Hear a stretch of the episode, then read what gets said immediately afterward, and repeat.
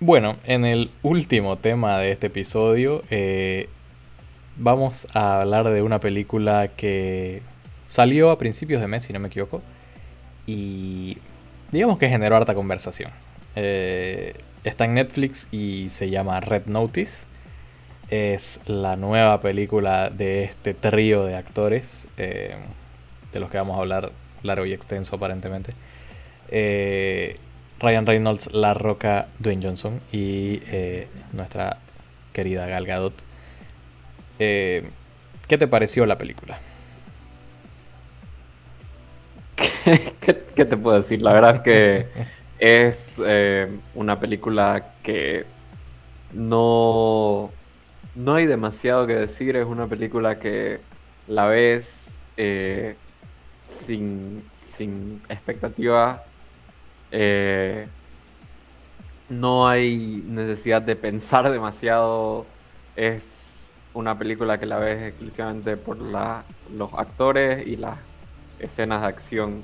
Porque no hay, no hay mucho más que esto, la verdad. Hay una, hay una escena que están pasa en el primer acto de la película. Eh, el personaje de, La Roca y, Ryan Reynolds están en la cárcel y para escapar de la cárcel sacan una, una piedra de una pared y la pared se, se derrumba y, así escapan de la cárcel. y cuando, cuando vi eso dije, ah, ok, va a ser, va a ser este tipo de película.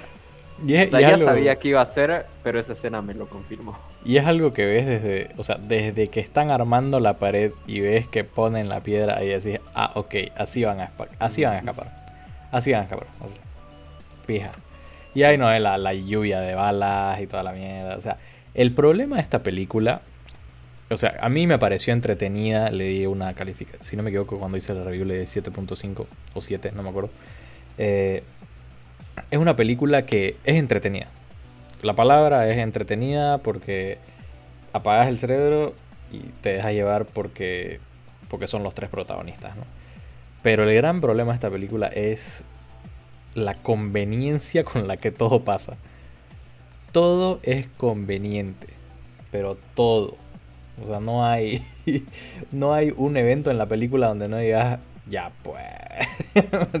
porque realmente todo lo que pasa es inconveniencia para, para los tres, digamos, ¿no?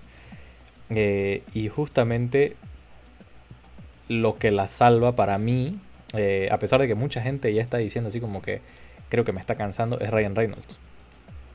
Eh, creo que su personaje, digamos, el humor de Ryan Reynolds me llega, creo. Por eso más que nada.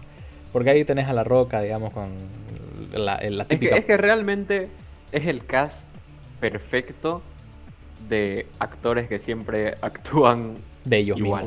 De ellos mismos, así. Ya no es La Roca en un personaje, es La Roca.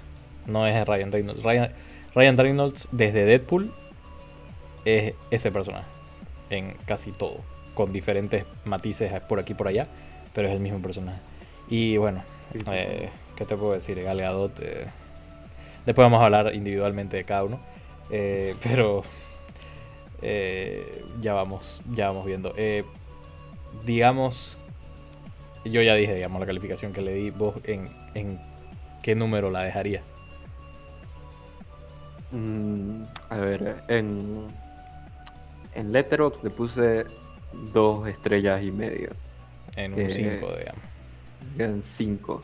Tal vez 5.5 más o menos.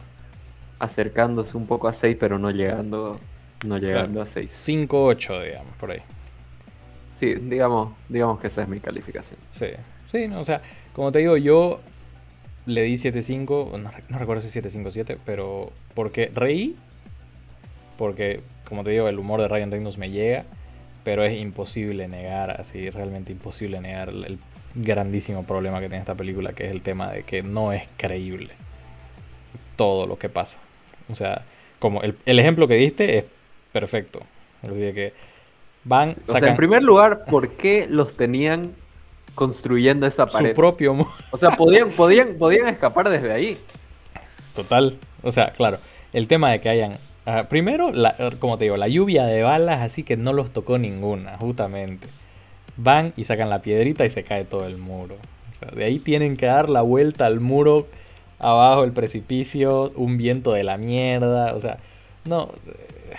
Eh, toda la escena, la secuencia de escape fue así de. Cuando les lanzan una bazooka y la bazooka pasa por el, el hueco del, así de- del helicóptero. Deben haber dicho, wow, qué buena escena, bro. Así todo conveniente. así. La palabra para esta película es conveniencia. Pero bueno. Sí, eh, hablando ahora, eh, específicamente, porque justa- justamente mencionaba, son tres actores que, que básicamente actúan de ellos mismos, ¿no? O sea, ¿qué es lo que, a tu parecer, sigue haciendo que La Roca aparezca en películas, le paguen tanto y la gente lo consuma? Eh, porque es, una figura carismática. Es, es un eh, actor que siempre hace papeles que, que llaman la atención. O sea, es un, es un héroe de acción. Es, es, es chistoso. O sea, sabe, tiene un buen, un buen timing cuando hace sus chistes. Eh, y, y, o sea, es una figura bastante reconocible. O sea, ves a, a un a un pelón de, de 3 metros musculoso y, y- y reconoces a, a la roca. O sea, en cualquier, en cualquier papel que, que te lo pongan, siempre va a ser el mismo. O sea, y no solo porque, porque actúa igual, o sea, lo visten igual, siempre. O sea, siempre está con, con traje de, que está listo para ir a un safari. Es más, en esta película, le, por primera vez desde mucho tiempo, creo, le hicieron cambios de look. Si no te das cuenta que La Roca siempre está con la misma fucking ropa toda la película. Y aquí lo cambiaron varias veces, entonces fue así como que, ah, veo lo que hicieron ahí. Eh, pero bueno, eh, como decís, sí, o sea, la, la palabra para describir a Dwayne Johnson es carisma. El tipo es carismático y, y- como decís, el manejo del timing en, en- temas de comedia. eh, tiene una ética de trabajo, según todas las entrevistas que hemos visto y toda la gente que ha trabajado con él, dicen que el tipo llega dos horas antes y se va de último, da el 100% para todos sus papeles. Entonces, Debe ser, debe ser, o sea, alguien que sea fácil de trabajar y, y- y bueno para trabajar también, también influye bastante. Porque alguien, alguien difícil no lo van a poner en tantas películas. alguien difícil como Vin Diesel.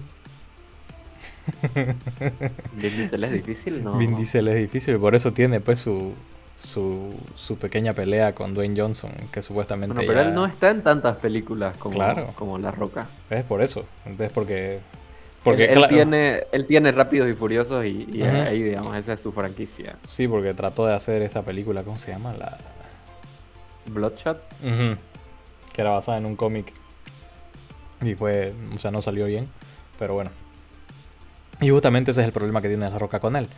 Que, que el tipo llegaba tarde a trabajar, eh, según él no daba el 100%, claro, estás acostumbrado.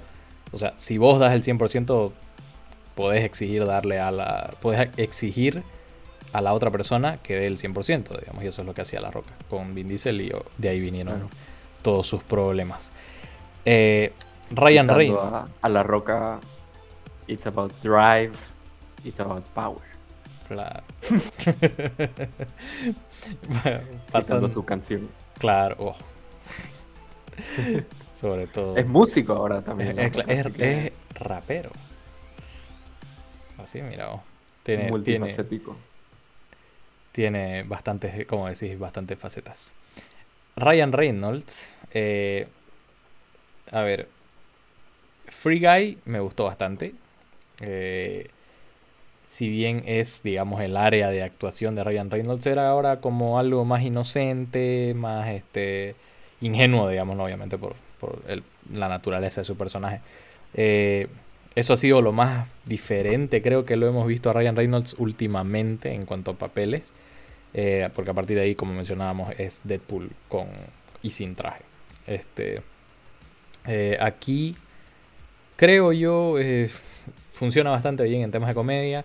Eh, ese humor sarcástico, rápido, respuesta rápida, de, de- hasta tonto, digamos. Eh, como te digo, a mí me llega. Eh, ¿Para vos funciona el humor de Ryan Reynolds todavía? Sí, o sea, creo que. Creo que el humor ese de, tener sarcasmo en cada frase, cada oración que sale de, su boca, funciona bastante bien. O sea, Ryan Reynolds lo sabe balancear bastante bien. Y lo que lo hace funcionar en esta película, aparte es que tiene una buena química con, La Roca. Totalmente. Eh, en ese. Sobre esa línea, sí. La Roca no tiene nada de química con, con Galgados. Eso. Eso me chocó hartísimo. No hay, no hay química entre los personajes. Entre entre esos dos realmente no hay un peso de química. O sea, toda la química que podía haber en esta película se la llevaron eh, Ryan Reynolds y La Roca. Porque, porque de verdad la, la química entre Gal Gadot y La Roca es realmente inexistente. Y, y eso me lleva a, digamos, hablar sobre su actuación, que no es la peor, no es una mala actuación, es una actuación terrible, ¿me entendés? Pero cuando haces, digamos, el análisis de cada una de las actuaciones de, los tres protagonistas, eh, a la que más momentos criticables le encontrás es a ella. Y, y es algo que se está repitiendo cada vez más, ¿no? Fue, o sea, fuera de La Mujer Maravilla e incluso por momentos en La Mujer Maravilla, eh, las limitaciones de Gal Gadot en cuanto a actuación son bien evidentes. Sí. Es, Totalmente. Es, bien eh, preocupante, digamos, ¿no? Porque en, el universo ese le están dando cada vez un papel más central, ¿no? Y, y ya se dio que toda la... del tercer acto de, de Wonder Woman 84 fue tremendamente malo y, parte de eso es, que, digamos, requería toda esa parte de la trama una actriz que te muestre emocionalmente eh, todo el estrés que estaba pasando, ¿no? Y ella es que mm, no no no no me convence, o sea, me gusta Al Gadot, me parece eh, me parece buena actriz en el papel correcto que por ejemplo, en Wonder Woman, la primera me gustó mucho. Eh, pero claro, como te digo, en la, en la segunda le pidieron que haga algo más. Y, no le está dando tanto. Y aquí igual. Tiene tanta capacidad. Correcto. Entonces, a mí al menos me, me encanta Ale eh, para mí es la mujer más bella del mundo. Pero en cuanto a actuación es, hay que saber escoger eso, eso, es suficiente para ver su, sus películas. Correcto, ¿no? Y no está nada mal, o sea, por mí que siga trabajando, no hay ningún problema, digamos, ¿no? Eh, pero eh, en cuanto a actuación, como decís, tiene, tiene hartas este, limitantes ahí. Eh, bueno, habiendo analizado un poco esta película y a sus personajes, vamos a hablar un poquito sobre este tema de las películas de Netflix, ¿no? Porque no es Netflix un sinónimo de, películas aclamadas. Hemos dicho en alguna ocasión que de cada 10 películas, dos son buenas. Eh, y bueno, hay ejemplos, ¿no? De, ambos lados. Por ejemplo, la infame y cada vez más referenciada cuando hablamos de malas películas. Eh, el stand de los besos. Que debería haberse dejado de llamar el stand de los besos para la segunda y la tercera película. Porque literal no vemos el stand de los besos casi nada en la segunda y la tercera. Eh, ¿qué, apreciación puedes dar a esta película? Ya no he visto, no he visto ninguna. No he visto ninguna. Oh, ya, bueno, mejor no, O sea, me, me libré de, de ese. Sí, esta, esta y el, eh, la de la TikToker eh, He Sold Addison, Rey. Addison Rey, sí, correcto. Que, hicieron como un remake de la, de la película que, de, que es de Sí, Amanda visto- Bynes, si no me equivoco. He visto varios resúmenes de esa, de esa película y... El toco de no, los no prende. tengo mucho que decir. El toco de los prende nomás. Este. La verdad, eh, si querés una comedia romántica eh, de Netflix de esta camada, me parece que la mejorcita es de todos los chicos de los que me enamoré. Ese es el título. Eh, Todos los pelados de los de que todos los buscamos. pelados de los que me encamoté. Eh, es. No es tan mala como todas estas, e incluso tiene, un, tiene buenos momentos.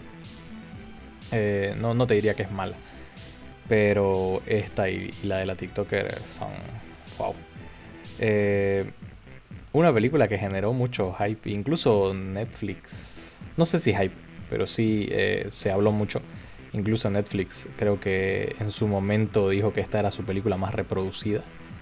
Eh, pero que críticamente y, y en opinión del público mismo, digamos, fue así como que... meh.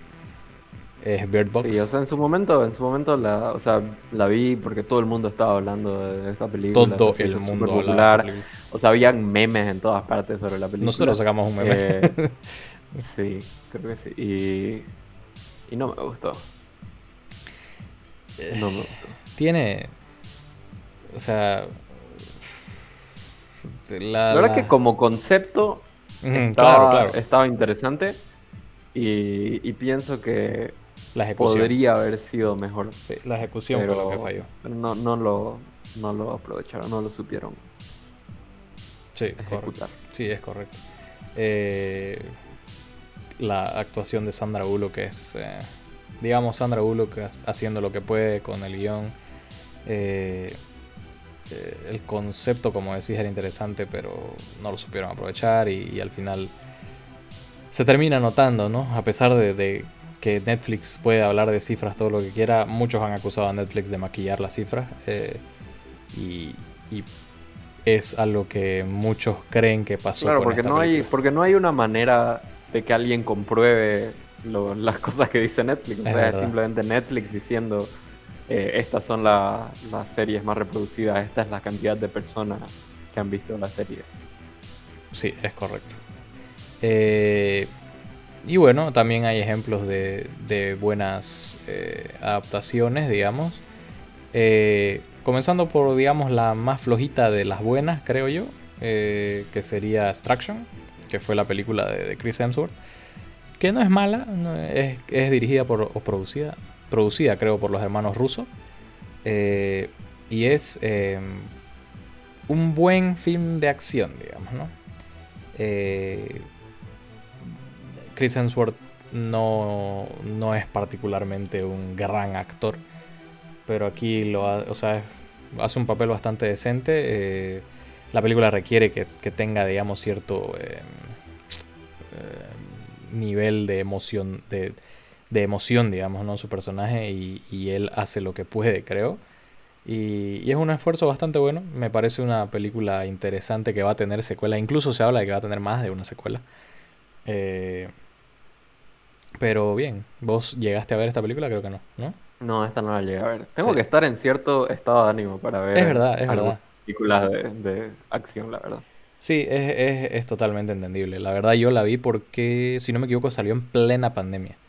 En, en- en el tiempo del encierro, donde estábamos así todos. Entonces, claro, película de Netflix y fue así de ya dame. Y, y como te digo, me pareció este una, un, un buen esfuerzo por parte de Chris Hemsworth.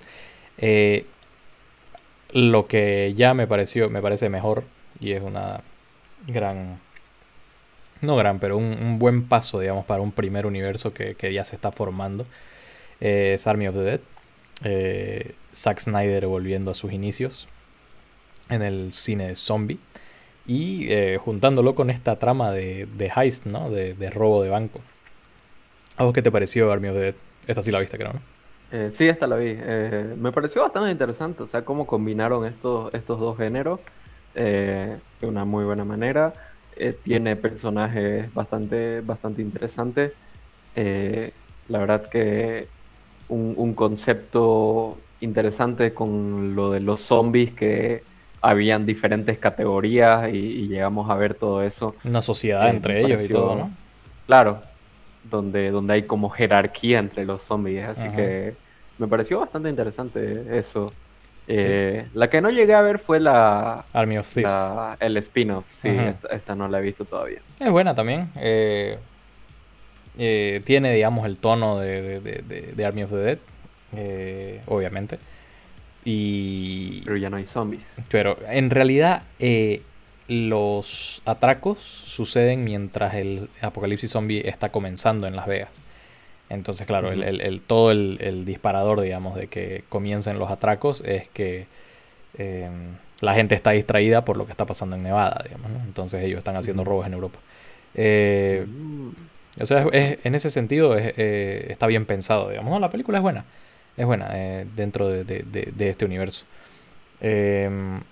Eso, y bueno, ya para, digamos, mencionar una más, podemos mencionar a Roma, digamos, que, que fue un, un, eh, artísticamente hablando, digamos, fue un, un buen, muy buen trabajo por parte de Cuarón. Eh, le dio la nominación a Yalitza Aparicio. Eh, Yalitza Aparicio es, ¿no? El nombre, Sí, sí. Yalitza. Em, Yalitza. y, y eso, o sea, le abrió muchas puertas, incluso en México a ella, a pesar de la crítica que tuvo, y totalmente eh, eh, innecesaria por el tema de su raza y de, su pertenencia a ciertos grupos étnicos de México, pero eh, podemos hablar de esa película un poco, pero yo creo que el mejor ejemplo de una película aclamada fue Irishman, de, de Martin Scorsese, que reunió nuevamente, ¿no? Bueno, a los grandes talentos de- de- del pasado, digamos, de los, de los últimos 40 años, eh, Joe Pesci, Robert De Niro y Al Pacino, eh, en una historia de tres horas y media, eh, que muchos vimos como miniserie, porque era difícil sentarte tres horas y media. Pero... La vi de corrido, ¿Vos la viste de corrido? Sí, yo no pude. sí. No, yo, yo, yo... Tal vez la pausé un rato para ir a servirme ujú. Algo, algo de comer, pero, pero fuera de eso la vi de una. Yo no recuerdo por qué decidí verla como miniserie, porque igual tuve, digamos, yo, mi idea era sentarme y verla, pero no Qué me poco acuerdo cinéfilo de tu parte. Sí, realmente. Eh, No, fue por una decisión externa, digamos, ¿no? así de que tenía algo y tenía que hacerlo. Si no lo hubiera visto de corrido, porque el, el Snyderverse me lo me senté y lo vi de una. Entonces, y eso era cuatro horas, digamos. Entonces, Sí, bueno. ¿no? Me sorprendió, me sorprendió lo, lo rápido que se fue el, el Snyderverse, Ujú, siendo que eran cuatro horas. correcto. Es verdad. Wow. Por eso te digo, o sea, fue una decisión eh, de una vez, ¿no? Pero eh, aquí vemos, ¿no? O sea, eh, Netflix apostando súper fuerte, digamos, ya por, por este tipo de contenidos. Era una película que nadie le quería financiar a, a Marty Scorsese, porque si no me equivoco, pidió como 250 millones para hacerla. Eh, últimamente Marty Scorsese está pidiendo así 300 millones de presupuesto para hacer su película. Eh, por eso nadie le quiso hacer la que va a salir con Robert De Niro y DiCaprio, eh, que es Killers of the Flower Moon se llama, y se la está pagando Apple. O sea, va a salir en el cine producida por Apple y ahí va a salir en Apple TV. Eh, pero anda, anda Qué, así. gran, qué gran win para, para Apple TV. Pues, pues sí, digamos, y con ese cast y ese director, lo más probable es que salga una película, una película, un tremendo peliculón, digamos, ¿no? Eh, y vamos a ver qué pasa. Pero hablando de esta, o sea, Netflix le financió la película eh, y obviamente mu- criticamos mucho, ¿no? El tema de- del, del rejuvenecimiento digital, eh, sobre todo en las escenas que involucraban mucho movimiento para los actores. Eh, la escena de afuera de la carnicería de Robert De Niro. Ay, Dios mío, todavía me acuerdo cuando vi eso. Muy... O sea, Eh, dentro de lo que es la película, que, que todo estaba yendo súper bien, esa escena resaltó mucho. No, no, te, te, te saca de onda, te saca de onda totalmente, porque claro, Sí. estás, como decís, estaba, estaba yendo todo bien en historia, la historia es súper interesante, quería saber más, digamos, pero ver eso es como que, ¿qué pasó? O sea, ¿quién es ese señor? digamos? ¿Qué pasó con Robert De Niro? digamos? Este, claro, es, es- eso fue lo, creo que lo más criticable de esta película. Eh, entonces, para mí creo que es uno el ejemplo perfecto de, la película que sí funcionó, ¿no? De, Netflix. Y bueno, recién salió Tic Tic Boom de Andrew Garfield, el, debut de director de Lin Manuel Miranda. un musical. Sí, ahora sí, no la, no la he visto todavía, pero ya escuché bastante cosas buenas de esa película. Yo ya la vi y de verdad que todo lo que dicen es verdad. O sea, Andrew Garfield le va. Yo creo que le va al Oscar. Eh, por lo menos la nominación. Eh, y, y, de verdad que los números musicales. Está basada en el musical. En, la película es basada en el escritor de Rent. El, musical este súper reverenciado y legendario de Broadway. Pero eh, se concentra más, en realidad ni siquiera mencionan a Rent. Eh, hablan del primero y del segundo, que es, eh, el primero se llama Superbia, que es un, un poco raro el musical, pero es bastante buena, la música al menos es bastante buena. Y todo eso mezclado con la presentación que está haciendo de Tic Tic Boom, que es su segundo musical, que, ese musical es tremendo. Entonces, eh, la verdad, entre, las canciones, la historia y las interpretaciones, y la dirección también, eh, Tic Tic Boom está, está bastante buena. Y, vamos a ver, ojalá Andrew Garfield por lo menos asegure la nominación. Y, es súper recomendable verlo, la verdad. Si no te gustan los musicales, ni modo, pues no, pero eh, la verdad que está bastante buena. Eh, Ahora que ya estamos entrando en la época de For Your, for your Consideration, están saliendo las grandes armas de, Netflix que va a poner, como la que mencionaste, Tic Tic Boom, está The Balados de Dog y está Don't Look Up, que igual creo que la están pensando, he, escuchado que hay algunos que dicen sacarla, ¿no? Va a recibir nominaciones. Eh, ¿Es de Power of Dog o es de Ballad of Dog? Ah, ah creo que es de Power. Es de Power of Dog, creo. sí, sí, ¿no? Eh, que es con, es con Benedict Cumberbatch. Y Kristen Dunst, creo, ¿no? Están, están hablando de que merece la nominación igual. Eh, sí, eso, o sea, ya estamos realmente en época de, de aquí hasta probablemente febrero, porque si no me equivoco, las nominaciones para el Oscar cierran para el 28 de febrero.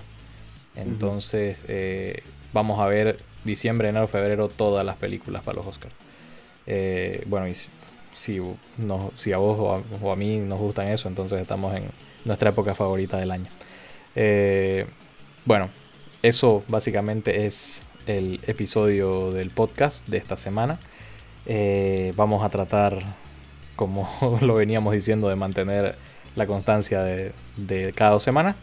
Eh, Básicamente, si tienen alguna opinión sobre lo que acabamos de hablar, qué les pareció Red Notice y todas estas cosas de Netflix, déjenlo en los comentarios. Eh, hipster, eh, gracias por la compañía de nuevo. Gracias. Eso gracias por ver. Gracias por vernos y nos vemos en el próximo episodio. Tchau, tchau.